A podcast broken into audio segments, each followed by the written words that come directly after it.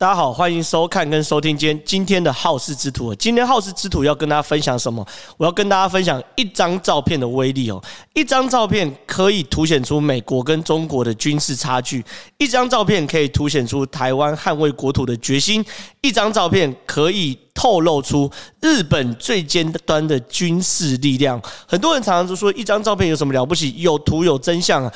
我常常说，其实不要小看一张照片。很多时候，在各国政府在处理政治议题、军事议题或国际议题的时候，都会透过照片来释放出非常非常多的弦外之音哦。不要小看一张照片。我们今天就来跟大家来分析各式各样。照片的威力哦，第一张照片是这张照片，最近啊，在全世界军事迷都已经呃掀起了轰动。这个照片，这张照片呢是在呃上个周末呃美军啊无预警无预警的释出啊，那释出之后呢，对于非常非常多的军事迷来说都呃很震惊。为什么很震惊？因为它虽然只是一张照片，可是呢，它里面透露出非常非常多的讯息哦。第一个讯息是这艘。这边有两个翘脚的，看起来是美国的军人坐在这边，远远的看了一艘船。正常来说，你如果不懂的话，大概就是看到这个，看大概就是看到这这样子而已。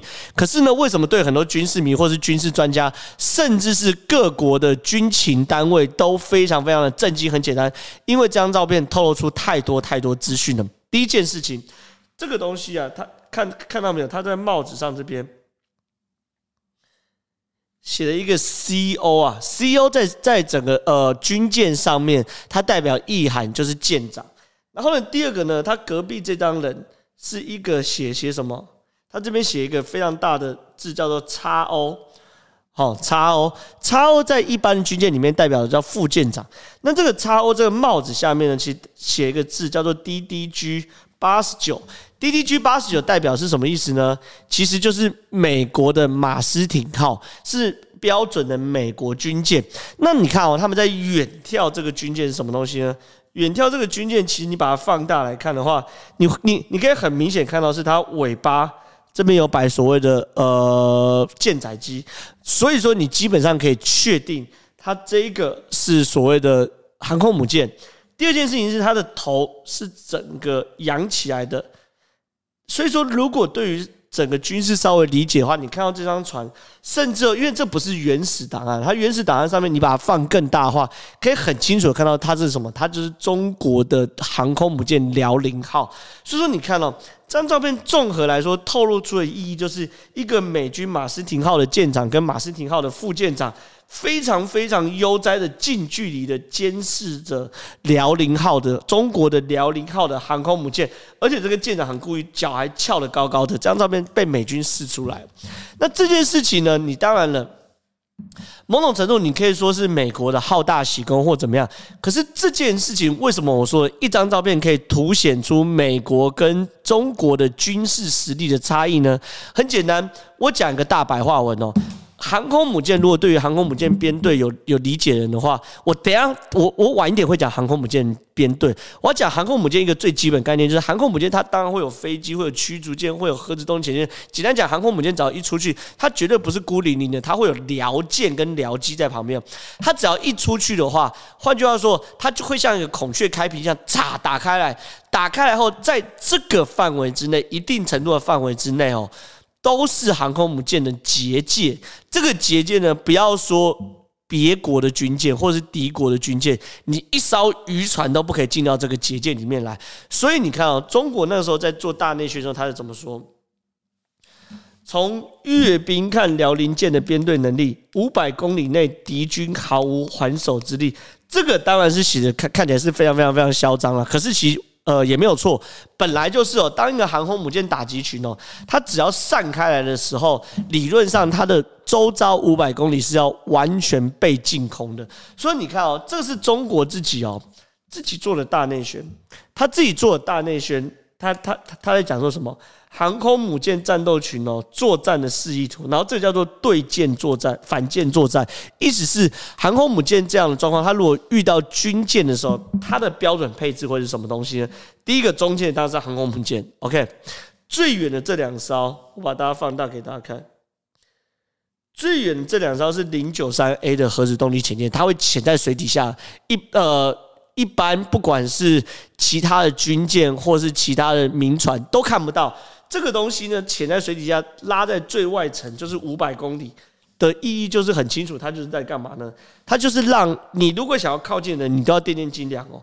我我眼睛中的威胁不是只有我海面上的，还有水面下的。那水面下这个核子东西到底在哪里？它不会真的傻傻只有在正前方，它可能在散在这周围，所以它会在哪里你不知道。这是作为外围的第一道防护。那第二道防护呢，就是这这一架。它这架当然是只有一架，它叫做歼十五啦。那当然不会只有一架，可能会有两架，可能会三架，可能四架，它会四散，所以真的很像孔雀。最外缘的那一圈是核子动力潜舰潜伏在这边，然后第二圈呢是所谓的呃歼十五或者是呃歼系列的各式的舰载机哦。然后呢再来呢中间层你看会有两艘零五四 A 哦，零五四 A 是叫做飞弹巡防舰哦，飞弹巡防舰呃最。中间这圈非常巡防舰吨位哦相对小，四千吨。那它的功能呢也比较多，有防空、反舰跟反潜。简单讲，因为它刚好在中间哦，所以对敌人的空中的来袭，它要防空。然后呢，对于敌人如果军舰穿透过来，它也有一定的程度的反舰能力。然后呢，如果对方有潜水艇想摸下来的话，它也有一定程度的反潜能力。它是属于零五四 A 中间这层是属于比较均衡式的配置哦。然后呢，再近一点的这个最大的叫做零五二 D 哦，零五二 D 就是整个防线的最大的核心哦。零五二 D 的话，其实它等于是零五二 D 是零五二 C 的进阶版，所以你看这边两个零五二 C，零五二 C 其实先不用讲，直接讲零五二 D。零五二 D 等于是等于是什什么东西呢？这个航空母舰最重要的就是副手。那零五二 D 呢？它它其实在在防空上面的的的。的功能会特别特别加强哦，而且呢，零五二 D 其实它的攻击能力或整体作战能力是零五二 C 的一点四倍左右，所以这个东西啊，确保这个这个航空母舰不会被对方的空对舰飞弹或者是飞机所击落，所以它的防空能力是核心。那这个是三位一体嘛，反舰、防空跟反潜，而这两边也是一样，所以说看得很清楚。对于整个。中国或者是美国航空母舰来说，它只要一出去的时候，它是密密麻麻的一大堆僚机、僚机、僚僚舰在旁边守护着，理论上根本不可能，呃，被切进你的防呃切进你的防卫网里面，因为非常非常多的呃军事专家说。以这张照片来说，即便你用广角镜头来拍或怎么样，两边距离大概就是一公里、两公里，非常非常近。一公里、两公里什么概念？就是你连开狙击枪都可能把对方射下来的状况。所以说，这个照片很多军事迷一看到就是中国这个辽宁号的舰长可能要被把关了。就是你、你、你、你怎么可能处置到说你这么多的僚机、僚舰，就出去的时候呢，被美军如此悠哉就带在旁边？实物上啊，我们都知道。其实也没那么简单啦。对，呃，了解网美拍照的人都知道，一张漂亮的照片背后都有无数辛劳的团队哦。实际上，这个状况是什么东西呢？中国的呃航空母舰编队被美国彻底的破防了。什么意思呢？这是当时的卫星图，当时的卫星图很清楚的编看到，这是呃有几个相对位置图，一二三三四五。六，这个一很清楚，就是中国的航空母舰。那这个二呢？这个二它这边写的是什么东西呢？这个二它写的很清楚，是这个一这边写的很清楚嘛？一你即便看图都知道，这个一其实就是所谓的呃辽宁号航空母舰。这个二这边有写嘛？是零五四 A，我们刚刚讲了嘛？一定会有加零五四 A。然后呢，它另外一个是四，这个四这边写多少？零五二 D，我刚刚讲了嘛？零五二 D 是它的最核心的呃副手。然后这个三呢是运输舰，这个三是运输舰什么意思？航空母舰只要一出航，可能两个月，可能三个月，它的油料不够，它的食物不够，所以旁边一定要有个补给舰，所以三是补给舰。然后呢，这个六呢是歼十五的舰载机，而这个呢五呢是美国的马斯廷号。所以你看哦，它中国在规划上它是需要有两艘核子动力潜舰、三艘护卫舰，然后呃外面两艘护卫舰，中间三艘护卫舰的，然后再配上各式的飞机的。它理论上需要这么大群众，可是实物上既然出只出现两架护卫舰、一艘补给舰以及一艘飞机，所以你看哦，中国这张照片暴露了很大很大状况，就是说中国当然在做大内宣没有错，它当然可以套当说五百公里内。敌军毫无还手能力，可以画出非常非常漂亮编制图，说我有核子动力潜舰啊、护卫舰等等的。可是中国实物上航空母舰出巡的时候，它就是半套嘛，它甚至连半套都不到，叫零点二套嘛。所以这零点二套说站在美军的角度里面，美军航空母舰出去，我看过非常非常多次美军航空母舰的演习了，它每一次它只要出航就是长这样的，它不会跟你搞半套或搞什么零点五套，呃，不会搞半套或什么零点三套，它一定就是全套。那可是问题是中国搞这个半套，甚至零点三套的时候，美军的马斯廷奥很清楚，他在战术上有个漏洞，所以他是趁机切过来，在他们防卫的漏洞的时候拍了一张这个照片。所以这件事情很清楚，中国不管你大内宣吹的再怎么样，可是一张照片就展现出美国跟中国在军事上，不管是。军事上的实力，或是战术上的素养，所以说这个这张照片一出来之后，很多人都说这辽宁舰舰长要被拔关的啦。那也也证明了，其实所谓中国的航空母舰，坦白说，很大一部分是这个不堪一击的。为什么？因为你如果连一个完整的阵势都摆不出来的话，那你这个航空母舰，坦白说，你开出去就真的是大而无当啊。这是第一张照片。第二张照片哦，一张照片如何凸凸显出台湾？镇守国土的决心哦！我先给大家看这张照片，这张照片不是重点啊，我只要跟他透过这张照片讲背景图。诶，这是蔡英文嘛？这后面看起来有飞机等等的，但军事一般人大概看起来就是这样。我先讲这张照片的背景，这是二零二零年九月二十四号，蔡英文总统去视察澎湖的天駒部队的照片。那很多人呢，当然了，我如果是媒体或是我一般的群众啊，我当然看当呃视察完之后，蔡英文当然是。P 了非常非常多的照片出来，然后放在媒体上。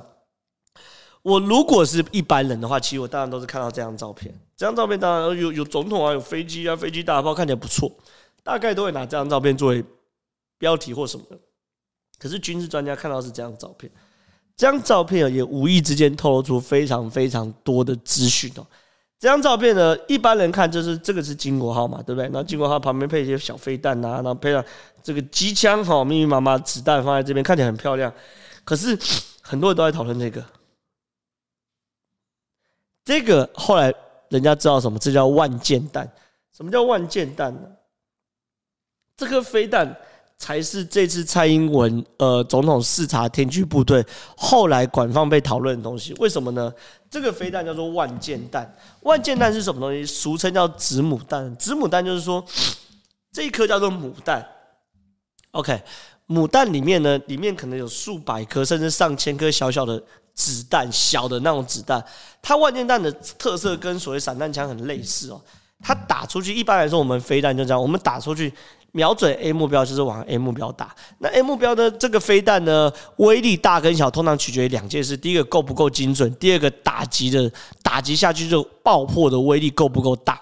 可是呢，万箭弹完全是另外一回事。万箭弹打出去的时候，它不是瞄准目标，它是瞄准到一个范围。它跟散散弹枪很类似，它往这边打的时候，在空中会爆，空中一爆的时候，母弹会散成几百个甚至上千个子弹。打下去，打啪啪啪啪啪啪，然后原则上呢，它面对这个打击呢，它不是打击一个点，而是打击一个面，这样大家大大家应该非常可以理解万箭弹的效果。那万箭弹的原则上呢，在呃国际上的边呃，在在联合国约章或者国际上是说，万箭弹因为的杀伤力过于强大，在战争上被归类为不人道的战争武器，所以原则上是被禁止的。可是被禁止的状况之下，我们台湾怎么敢有？不止台湾有，而且台湾还大大大把它公布出来，所以这个解读其实很清楚嘛，就是这样的万箭弹，台湾拥有是在美国的默许之下，而台湾拥有，而且呢，现在过去是默许，现在是明示告诉中国说我们拥有万箭弹，这个差别在哪里呢？我先讲。这个天基部队，因为是蔡英文去巡视天基部队。天基部队是这样，我们都知道，澎湖其实是台湾的最前沿。其实很多人说最前沿是金门，其实不对，因为整个战略最前沿当然这是台湾本岛，然后澎湖、金门。可是金门呢，因为这距离中国太近太近，它近到什么程度？有去过金门就知道，它近到是可以直接看到。金门，呃，金门站在金门的海边是可以直接看到厦门的，太近了，它近到没有战略纵深。所以其实守卫台湾海峡最核心的，其实就是澎湖。澎湖刚好在台湾海峡中间，这才是相对重要的。那澎湖呢？我们呢？过去啊，在每年的四月到十月，哈，会驻扎 IDF 金国号的部队在这边。这个部队我们称之为天居部队哦。这个天居部队有有什么好处呢？很简单，因为如果当中国飞机起来的话，我们由台湾。呃，中国飞机过来要绕台的话，我们会有两个选项哦。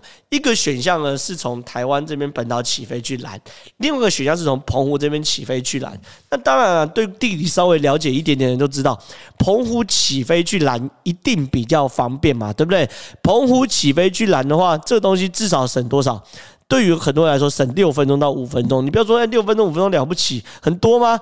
拜托，打仗哎，分秒必争。你这次从泰鲁阁号也知道吗？差一分钟差很多，所以说呢，我们过去有四到十月之间都都会派派出 IDF 金国号在澎湖来做协防。那很多人问，为什么四到十月、十一月到三月发生什么事情？十一月到三月的话，其实很简单。十一月到三月的话，它是处于一种就是呃东北季季风。这个东北季风状况之下呢，其实它会发生什么状况？因为东北季风从这样吹过来，然后呢，尤其是澎澎湖各地哦。澎湖如果去过澎湖就知道，冬天的风非常非常大，所以说呢，非常不利于战机的起降啊。所以说，对我们来说，我们过去会有一个惯例，就是说十一月、十十二月、一月、二月、三月这种刮刮东北季风的时候，我们两岸之间都有个默契，就是说我们这边呃就不派战机。那对。中国呢也不会在这段时间呢密集的派飞机来绕台湾，可是呢最近呢，因为呃你看第一件事，中国也没在跟你管东北季风事情，第二件事情，两岸也越来越呃紧张，所以说为了要多帮我们争取这个六分钟的防空时间哦，我们呢现在呢二十四一年十二个月都会派出飞机在这边。从过去的这个 IDF 之外呢，到东北季风的时候，我们会派 F 十六，因为 F 十六相对于金国号是相对于重型的飞机，它在起降的时候比较不会受到于风风速或是东北季风的影响。好，重点来了，那这个东西呢，万箭弹不管是未来标配在金国号或 F 十六上面，它示意的什么东西呢？我们都可以理解哦。中国如果今天有有一天要攻台的话，它不会，它没有任意门，它不会忽然就出现在台湾的外海。他第一件事情，最少最少一定要在福建沿、广东沿海等地先做集结。集结的过程中有万剑弹，而且放在澎湖，意思是什么？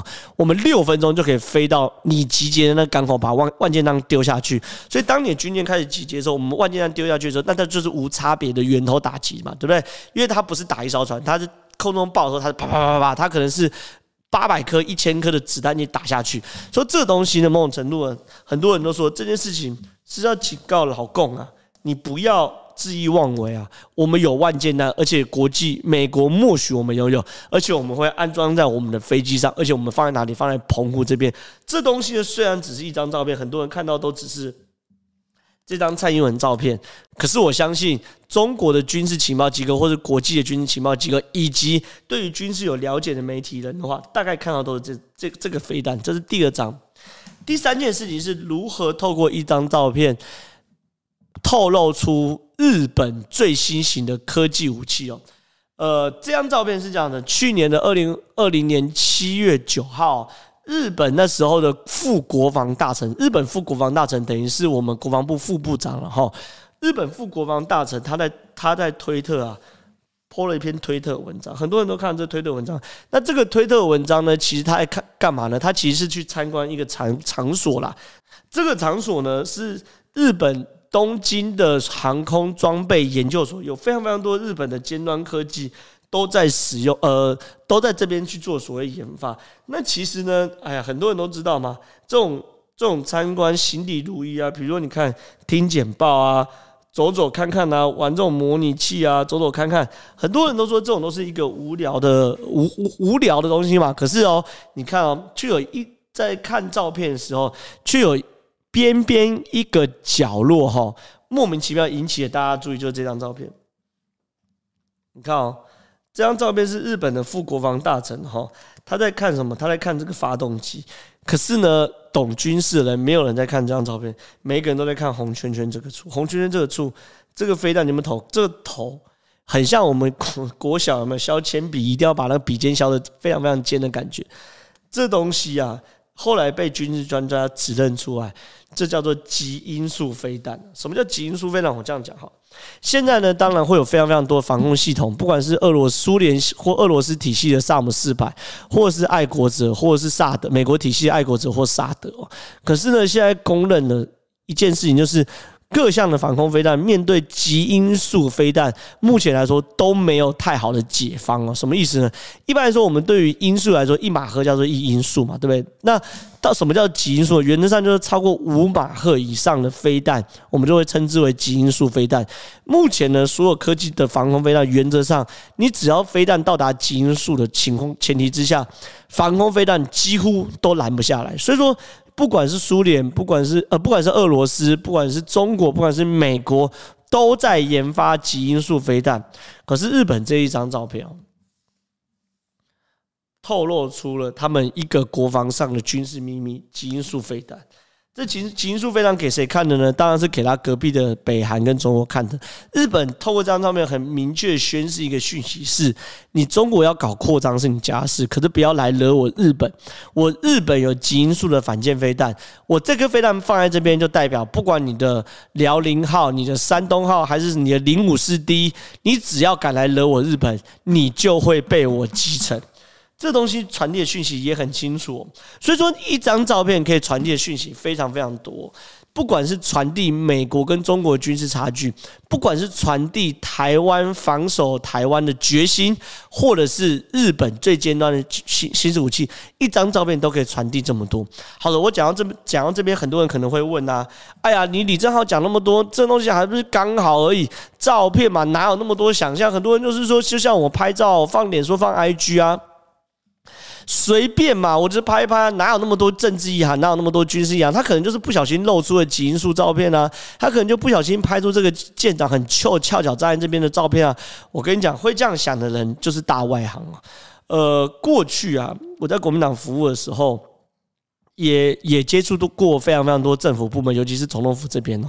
我我直接这样讲，只要是。官方露出的照片呢，尤其是涉及到总统府或军事照片的时候，这个照片都不会是拍完后单纯看画面好看就会流出来的。正常的来说话，我们不管是相机或怎么样拍啊，我们会把它洗出来，洗出来会印一张大概是 A one 的照片，或是呃全开啊，印印成全开的全彩照片。贴在白板上面哦，然后呢，让每一个人都去仔细看这张照片上的每一个元素，确保每一个元素该露出来的有露出来，没有露出的绝对不可以露出。而且除了拍照或是核心幕僚会看过之外，还会送有关单位来看。比如说这张照片是总统，好，我举例啊，好，以这张来说，这张照片是副国防大臣，对不对？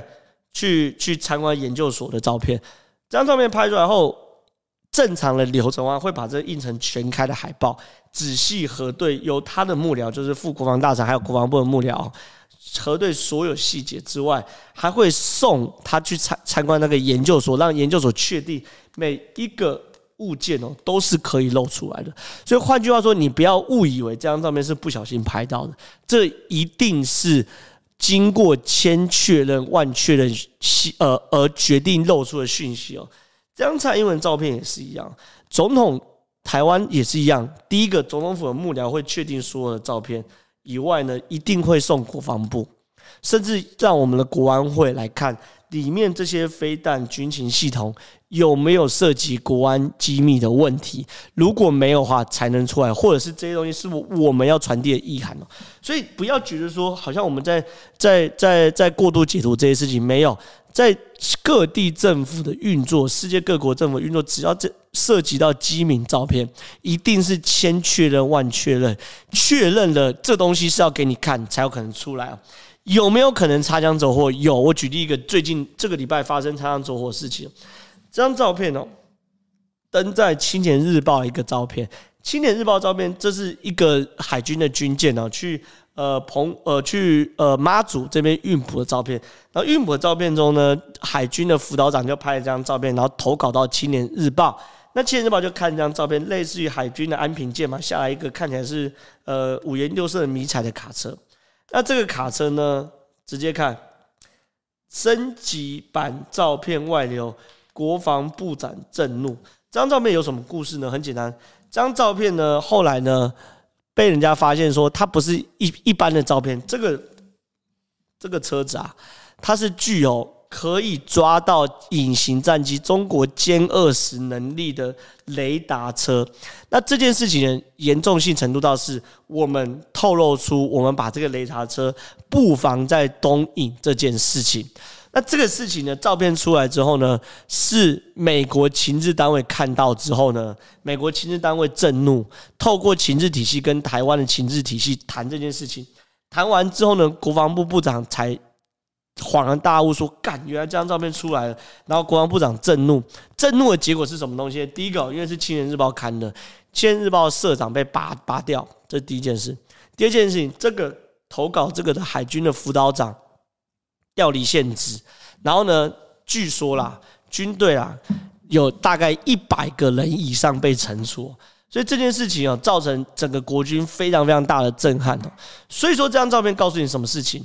站在国防体系或军情体系的系统里面，每一张照片出去都不可能马虎。如果你马虎啊，结果就是什么？你的文宣体系，《青年日报》社长被拔掉。投稿的人被拔掉，下面所有有关人一百个人被惩处。